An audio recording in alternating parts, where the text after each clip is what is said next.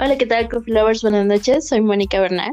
Como bien saben, estamos en Spotify, esta plataforma musical que se ha convertido en la más importante del mundo. Pueden escucharnos a cualquier hora en los episodios del podcast. Solo sigan nuestro canal The Secret Café 31 Society. Esta noche es un gusto para mí presentarles al sommelier Jesús Alberto Rebollar Sánchez, Junior Sommelier por la Escuela Mexicana de Sommeliers, Chianti Wine Expert por Chianti Academy Latinoamérica, Cuenta con un diplomado para formación de sommelier y una especialización en vino mexicano por el Colegio Superior de Gastronomía. Es licenciado en Química de Alimentos en la Facultad de Química de la UNAM. Experiencia laboral como sommelier en la bodega vinícola Monte Chanic, dando activaciones en restaurantes, capacitaciones, catas, promoción de la marca y vinicultura mexicana, al igual que catas vino, tequila y mezcal. También fue sommelier y coordinador en la Agencia de Relaciones Públicas Vegani y de Vinoteca. Bienvenido a este podcast, sommelier Jesús, entre un buen café y copas de vino. Hola, ¿cómo estás, Moni? Muchas gracias. Buenas noches y me encuentro muy, muy contento de estar contigo y con tu audiencia.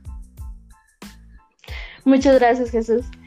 Comencemos, por favor, con este episodio del vino mexicano, que está comenzando a ser de gran interés en el mundo del vino. ¿Nos puedes dar un contexto histórico de la llegada de la vid a México? Sí, claro que sí. Es un, es un tema muy interesante porque pues muchas veces nos, nos ponemos a ver, ¿no? Cómo, hoy en día el vino mexicano ha logrado ser lo que es, pero eh, pues no recordamos de dónde, de dónde viene todo este éxito y, de, y sobre todo la historia, ¿no? Un poquito hablar de, de la historia de, cómo llega la, vida a México. Y bueno, pues básicamente nos, remontamos al descubrimiento de América en 1492. Pero pues no fue hasta 1521 que conquistadores y sobre todo misioneros españoles traen la vida a México, ¿no? Y empiezan a plantarla. Tres años más tarde, en 1523, Hernán Cortés ordena la mayor plantación de vides en el territorio nacional y bueno, pues ya con un número importante de plantaciones, en 1593 se funda la primer bodega comercial de vinos en Parras, Coahuila, llamada Marqués de Aguayo.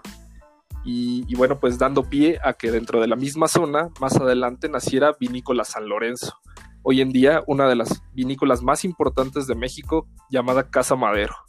Esto fue en el año de 1597 sin embargo, bueno, en, Baja California todavía tardaron muchos años más en fundarse la primera comercializadora de vinos, que fue Santo Tomás, eh, hasta 1888 aproximadamente, dando pie a un crecimiento mayor al iniciar el siglo XX, justamente, ¿no? Ya en el siglo XX, pues ya tenemos eh, el surgimiento del Consejo Mexicano Vitivinícola, las primeras bodegas como tales, ¿no? Ya, ya formalmente hablando de vino, y eh, pues todo el auge del vino mexicano hasta la década de 1980 con el primer vino premium de México, ¿no? Eh, en 1994 como fue Gran Ricardo de, de Montechanic y pues ya la historia hasta nuestros días. Perfecto. Con esta pequeña introducción al tema del vino mexicano, para ti Jesús, ¿cuáles son las principales cepas que se producen en México? Antes también pedirte por favor si nos puedes decir para todos nuestros coffee lovers que nos están escuchando qué es una cepa.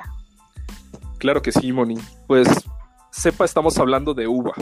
Cepa varietal o uva es, tiene lo mismo, son sinónimos. Estamos hablando con él, con la uva con la que se elabora el vino, justamente. Y bueno, pues las principales cepas que se producen en México, estamos hablando de cepas tintas, como son Cabernet Sauvignon, que es la cepa más plantada en el país, Cabernet Franc, Barbera, eh, tenemos también Garnacha o Grenache, tenemos Merlot, tenemos Nebbiolo, Petit Syrah, Rubí Cabernet, Rubí Red, que también es una variedad que aquí se cultiva mucho. Tenemos, por supuesto, Tempranillo, Sinfandel, Pinot Noir y Malbec. Son las, las principales cepas tintas para hacer vino tinto. Y eh, hablando de cepas blancas, justamente eh, para hacer vino blanco, ¿no? Tenemos eh, Chardonnay, Chenin Blanc, French Colombard, Sauvignon Blanc, Semillón, Macabeo, Riesling, Uñi Blanc, Viognier, Charelo y Parellada, que estas últimas se utilizan mucho para la elaboración de vinos espumosos. Perfecto. Pues muy bien, Coffee Lovers, sé y estoy segura que muchos de nosotros que nos hacemos llamar Coffee Lovers tenemos también en nuestro corazón parte del vino. Por eso, el objetivo de este y de muchos más podcasts que están hechos para ustedes, para que sigamos aprendiendo juntos de esta pasión, y es así como continuamos, Jesús. Para ti, ¿cuáles serían los estilos de vino, de vino perdón, más producidos en México? Eh, pues fíjate que aquí, aquí, aquí sucede algo curioso, ¿no? En México eh, producimos casi todos los estilos de vino, si no es que todos, ¿no? pero considero que definitivamente los estilos de vino más producidos pues son tinto, blanco y rosado, ¿no? Eh, estamos hablando de vinos tranquilos. Sin embargo, en algunas regiones se producen eh, muy buenos espumosos y vinos de postre con una excelente calidad. ¿A qué me refiero con vinos de postre? Pues son vinos que eh, la uva se pacifica un poco más para tener un poco más de dulzor, justamente, ¿no? Entonces son, vinos que van a ir muy bien acompañados de, un postre, de, cosas dulces sobre todo, ¿no? Ya, ya, o incluso solos también van perfecto, ¿no? Eh, a mí me encantan realmente. Y pues los espumosos, toda esta zona de Querétaro, en algunas partes de Baja California, pero sobre todo en, Querétaro se producen espumosos de muy buena calidad. Entonces, eh, podríamos decir que, ese es el panorama en cuanto a estilos de vino producido. Sin embargo, pues creo que, creo que el tinto y el, blanco y el rosado son los que más eh, llegan a predominar, ¿no? Sí, creo que sí. Quería preguntarte también, eh, ¿en México existen las denominaciones de origen? Y bueno, ¿cuáles serían los principales estados productores de vino? En México sí tenemos denominaciones de origen, tenemos 17 denominaciones de origen pero bueno, ninguna, ninguna denominación de vino, desgraciadamente todavía. Eh, tenemos, eh, me parece que es arroz de Morelos, cacao de Grijalva, café de Veracruz, de Chiapas, el chile habanero, que también pues es, muy importante, ¿no?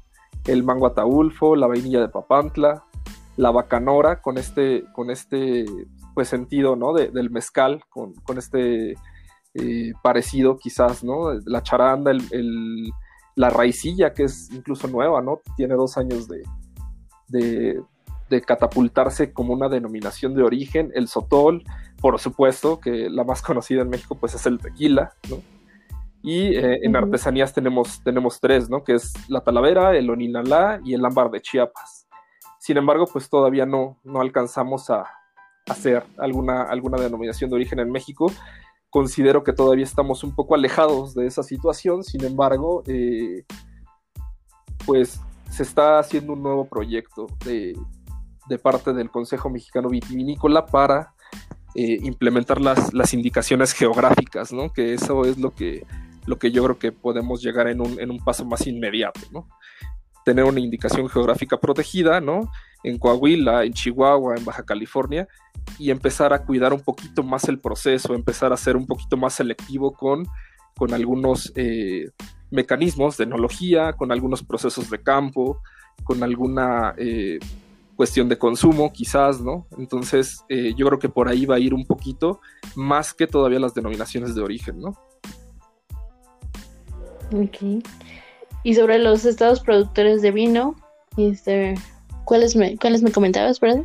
Eh, pues los principales estados productores eh, vamos a ir hacia el norte, ¿no? Sobre todo Baja California, por supuesto, eh, Chihuahua, Coahuila, eso está en, el norte del país, denominados como el altiplano norte, ¿no? tenemos también el, altiplano central, que comprende Zacatecas, San Luis Potosí, Aguascalientes, Guanajuato. Estos estados son como los más recientes en, cuestión de, que ya están, ya son una realidad haciendo vino, ¿no? Ya, ya incluso han ganado medallas, han, han tenido ya, ya méritos, ¿no? Ya, ya podemos estar hablando que va en serio la cosa. Y, bueno, desde luego eh, Querétaro, ¿no? Querétaro que, bueno, pues ya tiene muchos años haciendo, haciendo vino, sobre todo pues el espumoso tan conocido, pero también elaboran buen blanco, elaboran buen tinto, ¿no? Elaboran buen, buen rosado, ¿no? Que, también ha tenido ya sus medallas eh, en concursos. Entonces, yo creo que son los, los principales estados, ¿no? De, producción vinícola. Sin embargo, aquí, eh, un nuevo dato del, Consejo Mexicano Vitivinícola es que ya vamos a tener zonas emergentes. ¿A qué me refiero con zonas emergentes? Son zonas que, están en experimentación o que están en, producción muy limitada y que vamos a, ver próximamente produciendo vino. ¿Y cuáles van a ser esas zonas? Van a ser Sonora, ¿no? Van a ser Jalisco. Jalisco también ya está teniendo un pues un, un foco de vino importante, ¿no? Aunque, aunque parezca un poco complicado. San Luis Potosí también, también está, está teniendo ya un, crecimiento importante. Nuevo León también ya, reporta algunas, algunas plantaciones de uva. Baja California Sur y Puebla.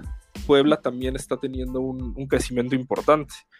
Históricamente yo creo que no es tan difícil de comprender, puesto que eh, la vid llegó por Veracruz, evidentemente, ¿no? Hernán Cortés y, todos los españoles cuando llegan a México entraron por el puerto de Veracruz.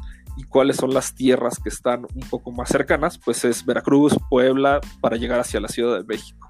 Entonces, eh, pues históricamente no es tan, no es tan alocado ni tan, ni tan complicado de, de comprender, ¿no? Justamente. Claro, que tengan estos estados ahora sí que el clima adecuado, ¿no? Sí, sí, sí. Eh, quizás no, no, no gozamos de, este privilegio, ¿no? De, estar dentro de la zona vinícola por excelencia, ¿no?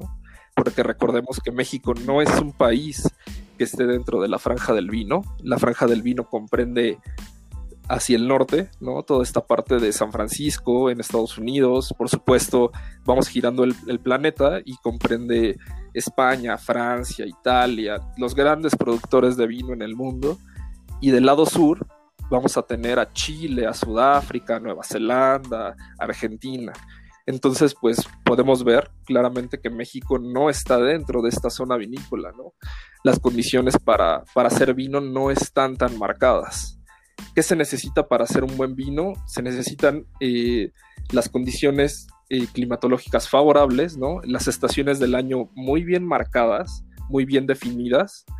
Y aquí en México sí es un poco el clima, pues, complicado en ese sentido, ¿no? Si no es muy al norte, ¿no? En, Ensenada, en Baja California, donde toca un poquito la franja del vino, pues es muy difícil de, lograrlo, ¿no? Justamente. Entonces, pues vamos a tener noticias de estas zonas emergentes, definitivamente. Sin embargo, pues eh, vamos poniendo atención a que no estamos eh, elaborando vino en una zona eh, vinícola por excelencia, ¿no? Jesús, eh, bueno, hablando sobre esto, ¿en México existe algún órgano regulador del vino? Como los hay en el caso de La Rioja o Ribera del Duero.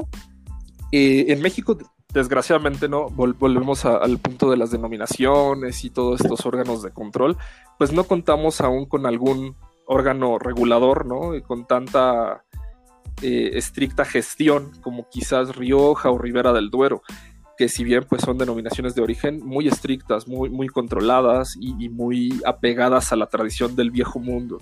Sin embargo, bueno, tenemos al Consejo Mexicano Vitivinícola, eh, que se creó por ahí de los años 40, ¿no? 1940 y tantos.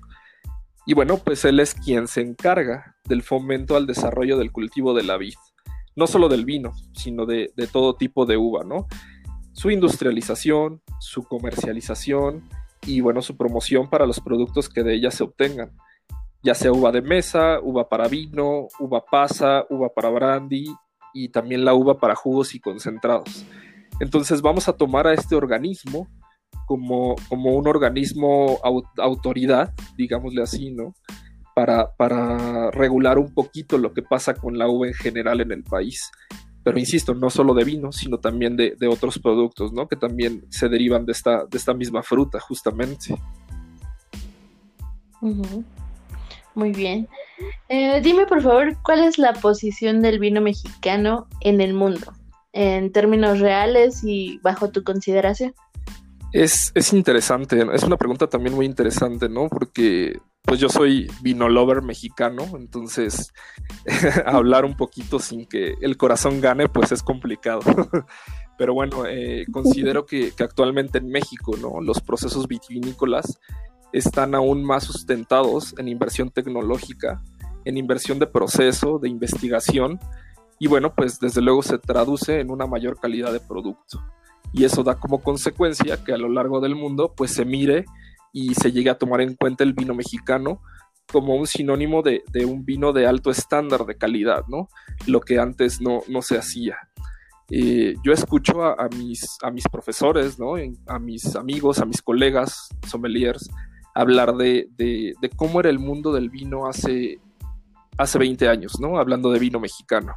Y es un poco triste porque pues muchos de ellos estaban en, en restaurante, quizás, ¿no? Estaban en, sala, estaban en, en, servicio, y muchos de ellos hablan que, que, cuando tú llegabas a ofrecer un vino mexicano, ¿no? A la mesa, pues inmediatamente te decían, eh, por favor le puede hablar al sommelier que sabe de vinos.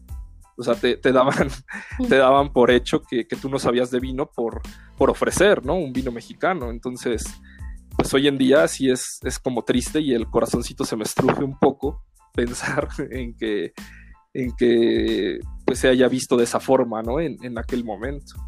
Eh, entonces, pues creo que ha crecido muchísimo el, mundo del vino mexicano y eh, pues hoy en día ya, ya tenemos medallas, ya tenemos certificaciones, insisto, ¿no? De proceso, de, investigación. Hay proyectos muy bien respaldados, ¿no? detrás de todo esto. Hay, hay, personas que se van a preparar al extranjero y regresan a aplicar estos conocimientos a México, justamente, ¿no? Porque antes teníamos también fuga de talento, ¿no? Antes, eh, personas estudiaban enología y pues se iban a, los grandes países productores del mundo, se quedaban a trabajar en Francia, en Chile, en España, ¿no? Hoy en día pues ya, ya, ya voltean a ver a México como un posible campo para desarrollar, ¿no? Entonces, eh, pues no es casualidad todo, todo este, todo este, toda esta realidad de que estamos viviendo hoy en día acerca de, los concursos y de la obtención de medallas. Sin embargo, pues aún queda todavía mucho trabajo por hacer, ¿no? Eh, mucho que recorrer, eh, pero bueno, sin lugar a dudas, creo que vamos por, por muy buen camino, ¿no? Y, pues simplemente el consumo, el consumo lo dice, ¿no? Justamente. Así es. Bueno, yo como consumidora te puedo decir que, que sí prefiero, prefiero un vino mexicano. ¿Sí prefieres un vino mexicano? Eh, sí, claro. Perfecto ya llevamos, ya la llevamos de gane. ¿Nos podrías recomendar alguna vinícola mexicana? Así como algunas etiquetas a las que hay que poner atención también.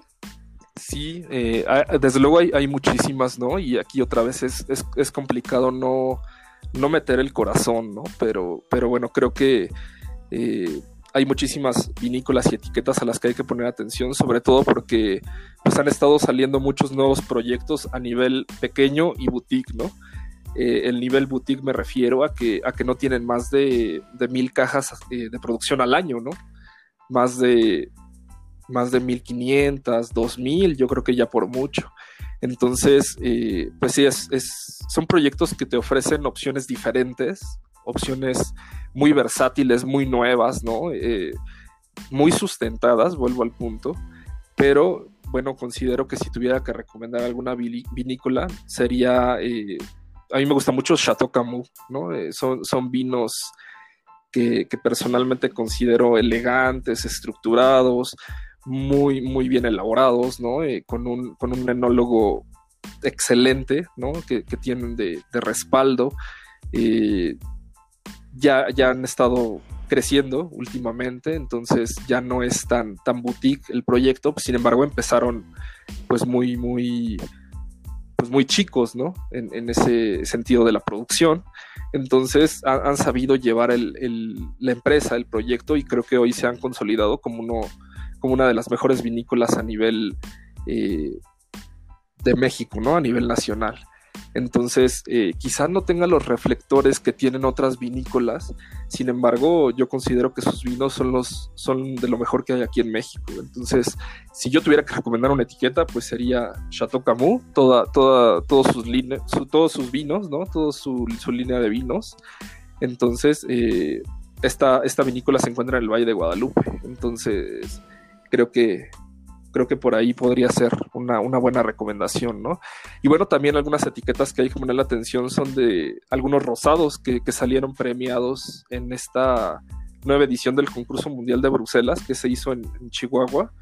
Y, bueno, eh, como ejemplo de ello, pues tenemos Puerta del Lobo en Querétaro, ¿no? Eh, es un rosado a base de Syrah, o el, o el de Casa Magoni, ¿no? del gran Camilo Magoni, que es un, fue un enólogo, es un enólogo más bien, ya, yo ya lo ando despidiendo. No, eh, fue un, eh, bueno, es un enólogo muy, muy reconocido aquí en México, ¿no? Él, llega a trabajar para LA Cheto, que todos la conocemos, es la vinícola más, más grande y más eh, importante en cuestión de producción, ¿no? De, a nivel nacional. Y ya después él decide hacer un proyecto muy personal, ¿no? Pero imprimiéndole su sello, que es la investigación, el desarrollo, eh, actualmente tiene 115 tipos de uvas diferentes plantadas en su viñedo a manera de experimentación. Entonces, pues imagínate, ¿no? Cómo, cómo es de interesante su proyecto.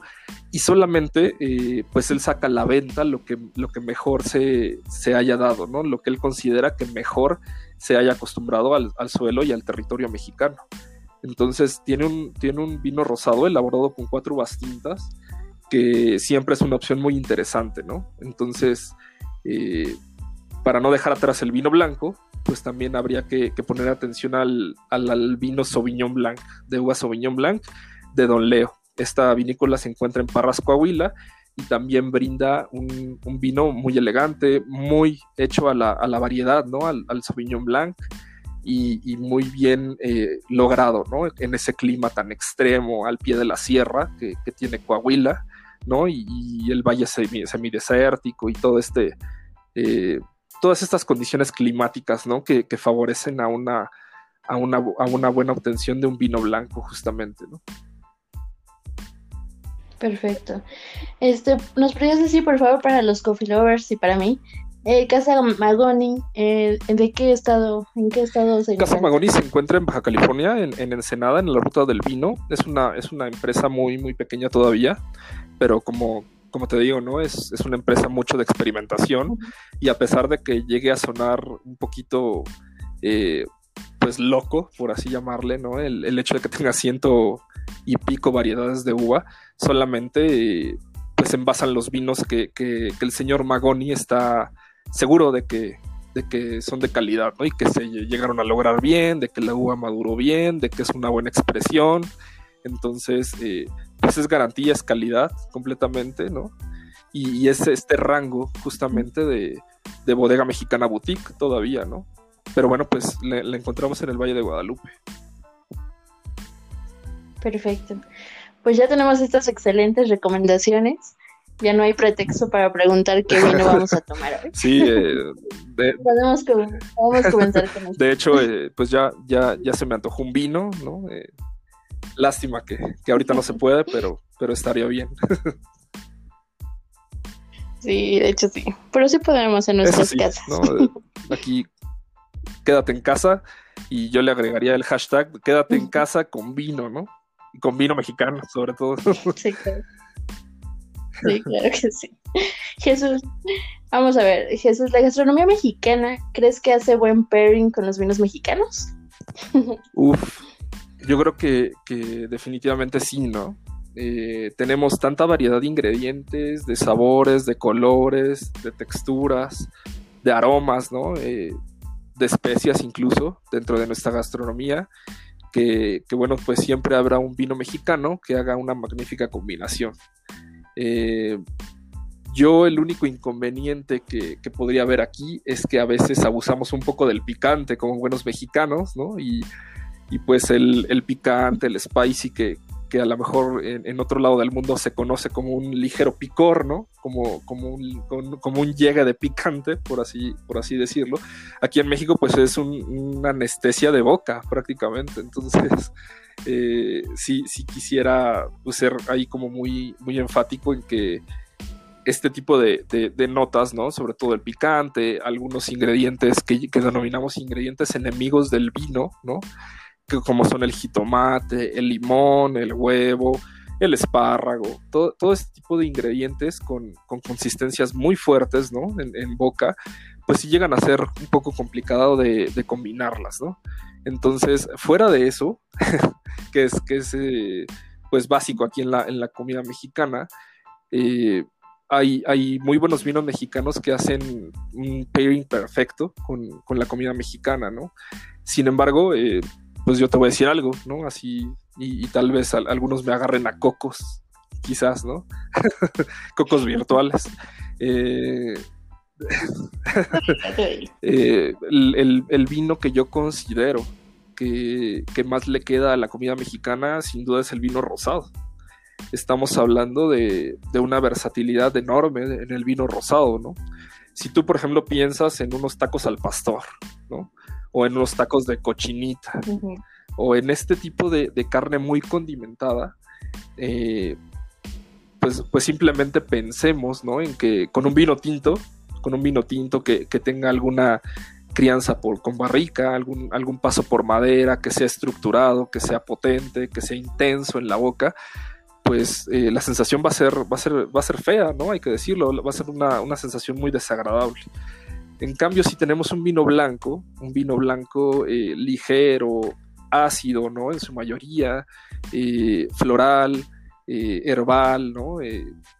Todo es con este tipo de características, pues, pues va a ser muy corto para, para todo el condimento que lleva la carne al pastor, por ejemplo, ¿no? Entonces ahí estamos en, una, en una situación ahí de medio de dilema, ¿no? Porque pues el, el, mejor vino que le va a quedar, yo siento que va a ser un rosado, ¿no? El rosado pues va, a tener potencia, estructura, no tanta como un tinto, pero va a ser suficiente como para rebasar al blanco y que haga eh, un match perfecto con, este tipo de cosas, ¿no? Entonces, eh, amén de que, bueno, pues su, versatilidad para los tres tiempos de comida, pues es, muy, muy efectiva, ¿no? Pensemos en una ensalada con, con frutos rojos, quizás queso de cabra, ¿no? Eh, ahí tenemos elementos ácidos. Eh, tenemos eh, ya el, plato un poco más fuerte, ¿no? En cuestión de, de, condimentos, como, como te decía, ¿no? La cochinita, el pastor, etcétera. Y, pues de, de, postre se me, se me antoja, digo, perdón, se me ocurre unas fresas con crema, O sea, por ejemplo.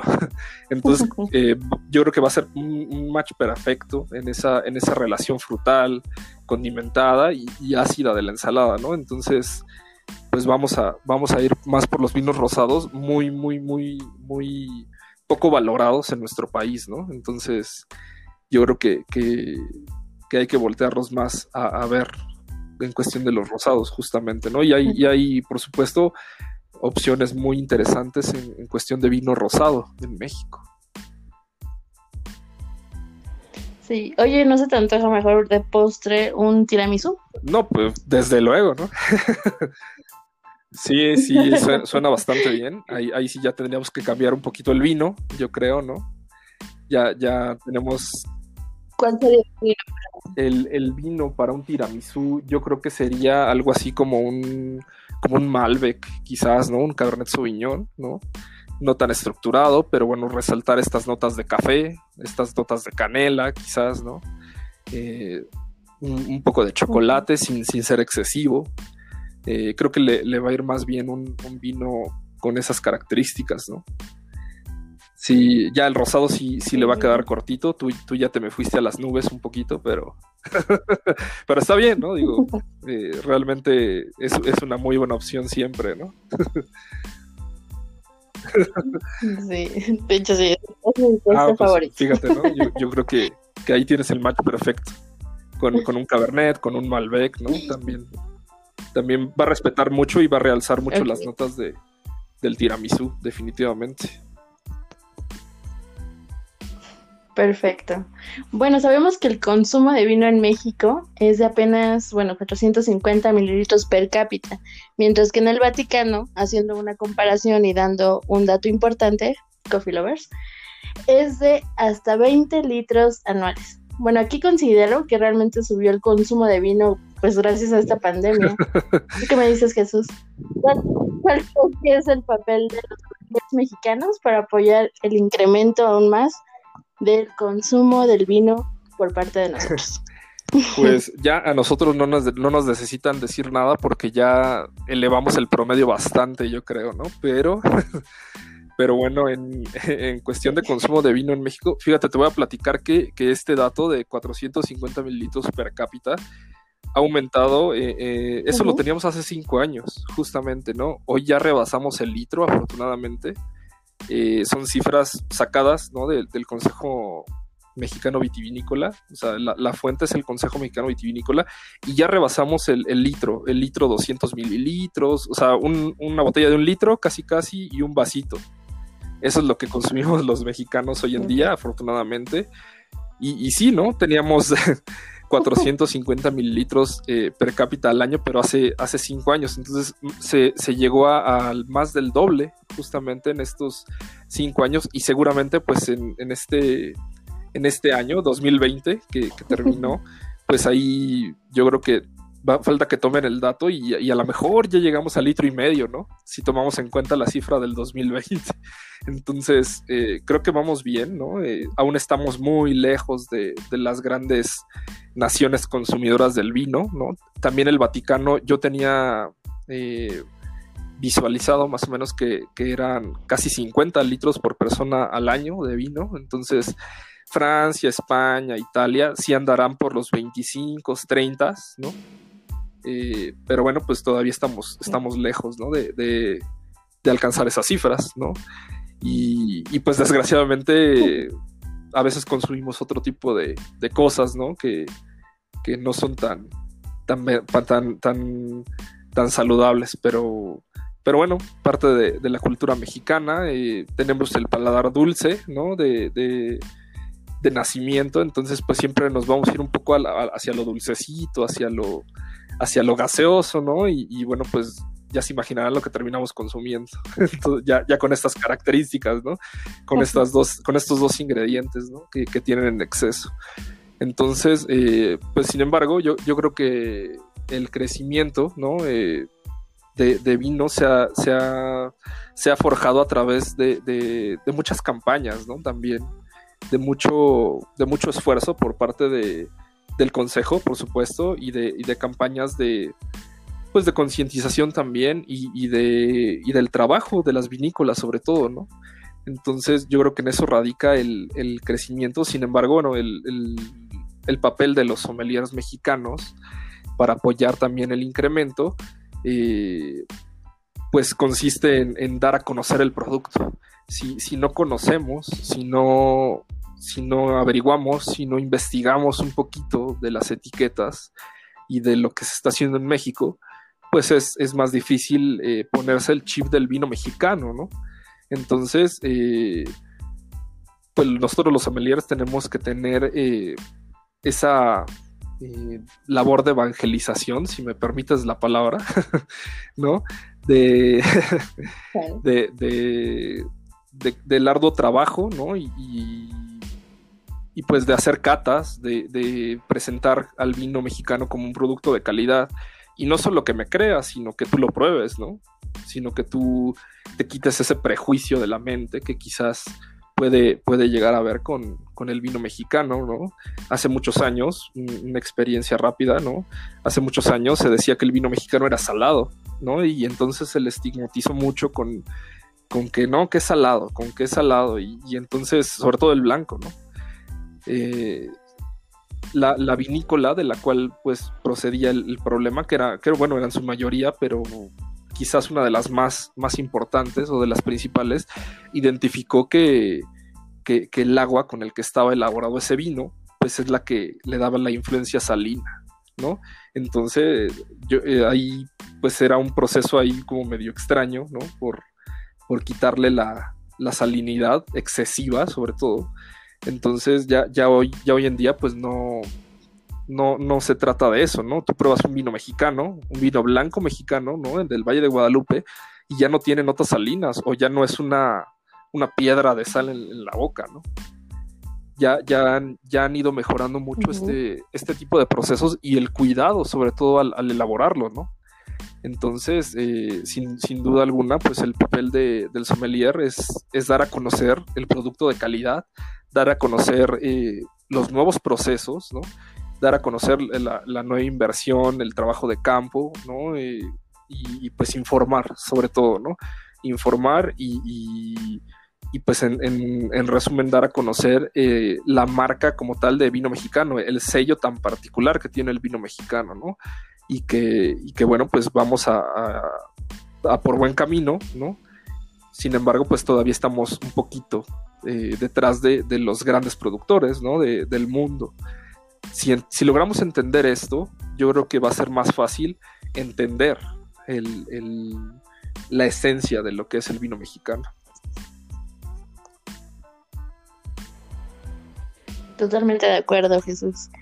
Yo creo que es uno de los objetivos que, pues, queremos recalcar también aquí. Eh, apoyar siempre el negocio local, ¿no? Es importante apoyar pues todo al campo, a la industria mexicana, a toda esa economía nacional. Y pues consideramos que es una pues, de las características que tienen los países del primer mundo, que ellos siempre tienen como base el consumo de lo que producen.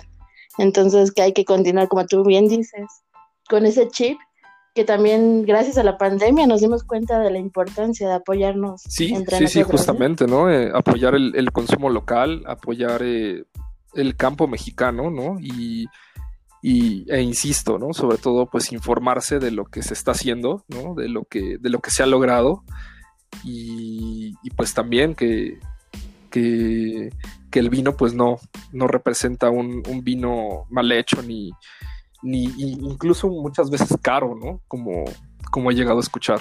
Que, oye, ¿por qué no tomas vino mexicano? Es que, pues con lo que cuesta una botella, me compro a lo mejor tres vinos eh, digamos, de una región de Chile, de, una región productora pues a granel o, en grandes volúmenes, ¿no?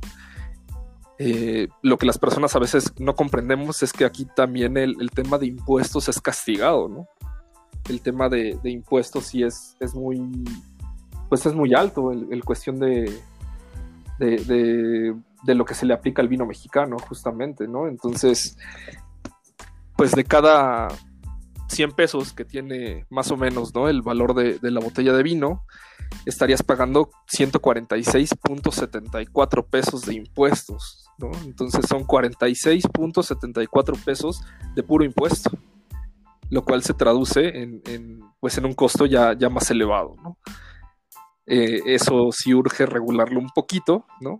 que, yo creo que ya no tarda tanto, pero sí todavía tenemos esa tarea pendiente, ¿no? El, revalorar y el considerar un poquito más el, el IEPS aquí en México, ¿no? Que es el impuesto especial para productos y servicios, sobre todo, que es importante. Claro que sí es importante eso. Y ya para terminar, Jesús, ¿cuál crees que es la ventaja del vino mexicano respecto a uno importado? digamos, por ejemplo, de Chile o España? La ventaja de un vino mexicano con respecto a un importado de Chile o España. Yo creo que eh, sería poder encontrar pequeñas y, muy pequeñas bodegas, ¿no?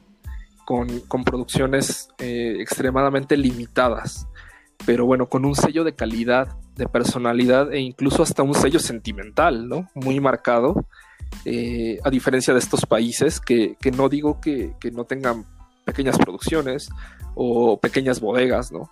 Sin embargo, eh, pues España, Chile, Argentina, Francia, estos grandes países pues tienen producciones eh, de mucho volumen, ¿no? Ellos exportan demasiado. ¿Consumen demasiado? Sí, pero también exportan demasiado. Entonces, yo creo que México puede tomar eh, esta dualidad, que, entiéndase por dualidad, pues ventaja guion desventaja, de no tener los órganos reguladores ni las denominaciones de origen que de alguna manera pues prohíban experimentar o probar nuevos métodos y, bueno pues así lograr un producto más auténtico y, con mayor potencial en un futuro, ¿no? Entonces eh, se me vienen a la mente algunas bodegas, algunas bodegas vinícolas en, Ensenada, en, en, el Valle de Guadalupe, en donde los productores le imprimen mucho el sello sentimental, ¿no? Eh, el nombre de sus vinos puede, puede tener eh, a lo mejor nombres de alguna de la familia, ¿no? O de, o de, o de ellos mismos, eh, reflejan algunas características intrínsecas de su personalidad, ¿no? Que también, que también es importante. Entonces, eh, yo creo que, por ahí va, va más la, la ventaja, ¿no? Que, aquí podemos hacer y deshacer, ¿no? Entre comillas, un poco más libre y, pues tener resultados eh, más auténticos y con un, con un gran potencial para, para poder perfeccionar y, ser mejores todo futuro.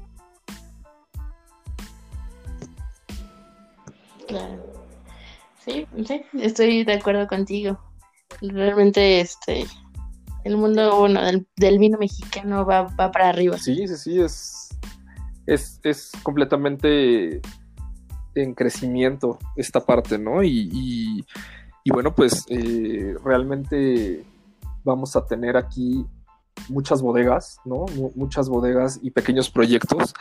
Y, no solamente en la zona del norte, sino también en, Querétaro, ¿no? En Querétaro que, que pues es, una zona que todavía está más alejada de la zona de, producciones de, pues de, vino por excelencia, ¿no? Estamos más al centro.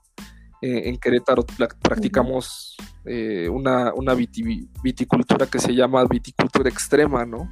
Que es a más de 2.000 metros de altura sobre el nivel del mar, y, las uvas tardan en, madurar un poco más, ¿no? Ese es, el, problema.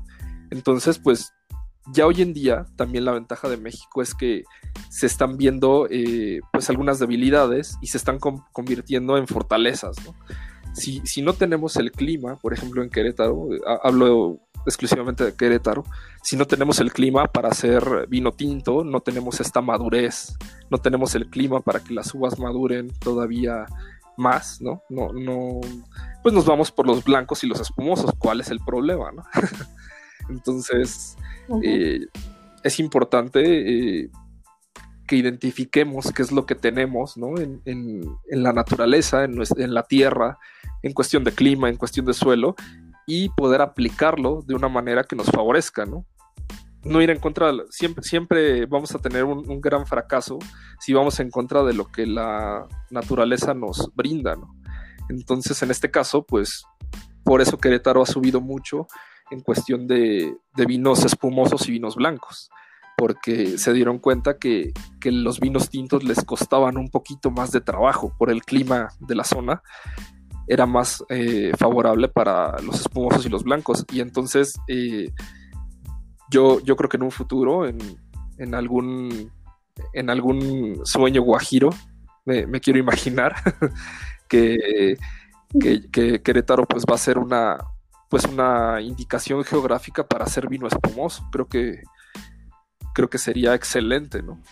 Entonces, pues yo creo que más, más va por ahí el, tema también de, del, éxito y, de la pues del gran crecimiento que ha tenido el vino mexicano, ¿no? El conocer el entorno, que antes pues no se tenía tan claro, ¿no? No, no, no digo que se hacían malas prácticas, no digo que no, no se conocía, ¿no? Quizás.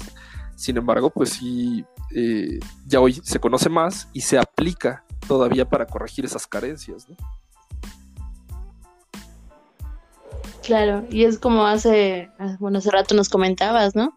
De la vinícola de Puerta del Lobo en Querétaro, que realmente pues ha ganado premios en su, en su vino. Sí. Entonces, es de, pues es la verdad de aplaudirse, de como tú mencionas, esos, esas deficiencias, deficiencias que se tienen en la tierra, en el clima, pues hagan, este, ahora sí que pues a favor, ¿no? A favor de algo mejor. Sí, sí, sí, completamente, ¿no? Y, y, sobre todo, pues es, es, darle a conocer a las personas que, que, ya no es como antes, ¿no? Que ya no es eh, esta, esta parte en donde, pues era una, era una eh, producción más... Eh, no sé cómo llamarla, quizás un poquito más grotesca, ¿no? Sino ya es un poco más cuidada también, ¿no?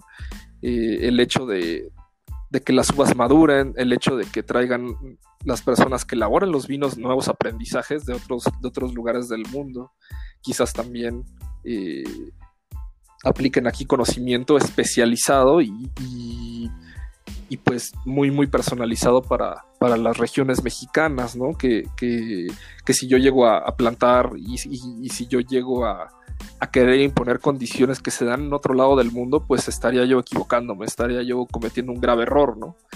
Tengo que ver las condiciones que tengo aquí, ¿no? Y, eso es lo que muchas personas, pues les costó mucho trabajo hacer, ¿no? y hoy en día pues está, se está volteando hacia un nuevo camino, ¿no? Y, ya le agarraron la onda, ¿no? Por así llamarle, de, de cómo, de cómo funciona México en cuestión vinícola. Entonces, eh, pues sí, falta mucho camino por hacer, pero, pero creo que vamos excelente y, sobre todo que, aquí también te, te, digo un dato importante, ¿no? Que, que bueno, pues de cada 10 vinos que se venden en México, 7 son tintos. Entonces, ¿cómo, cómo hacer que las personas consuman o, conozcan un poquito más el vino rosado, el vino blanco, ¿no? Eh, porque, bueno, pues estamos hablando de un 70% de consumo de vino tinto, ¿no? Y, pues, ¿cómo, cómo tú logras eh, hacer entender a las personas, ¿no? aquí en México, que el vino blanco es importante, el vino rosado, el vino espumoso, el vino de postre, etcétera, ¿no? Entonces, eh, pues esa es la, siguiente labor, ¿no? En, realizarse, justamente, ¿no?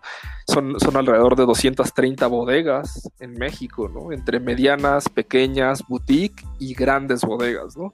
Grandes bodegas, pues las más conocidas, como Montechanic, como Casa Madero, como L. Acheto, como Santo Tomás, ¿no? Entonces, eh, pues sí, sí, sí hablamos de, este crecimiento pues bastante, bastante acelerado, ¿no? De cinco años para acá hemos duplicado el consumo y, bueno, pues ya, ya hay zonas emergentes también muy interesantes, ¿no? Es, muy interesante este crecimiento y en verdad te agradezco por compartirnos todos estos conocimientos pues que sí hemos aprendido esta noche. y, y, bueno, pues yo, yo también, ¿no? aprender de, pues de, todo de todos estos datos que luego se te, se te van, ¿no? Y, pero pues tienes que, retomar, tienes que, tener en cuenta, ¿no? Para, saber dónde estás localizado como país, como, como productor de vino y, hacia dónde vas, ¿no? Y, hacia dónde estuviste, por supuesto, ¿no? Claro que sí.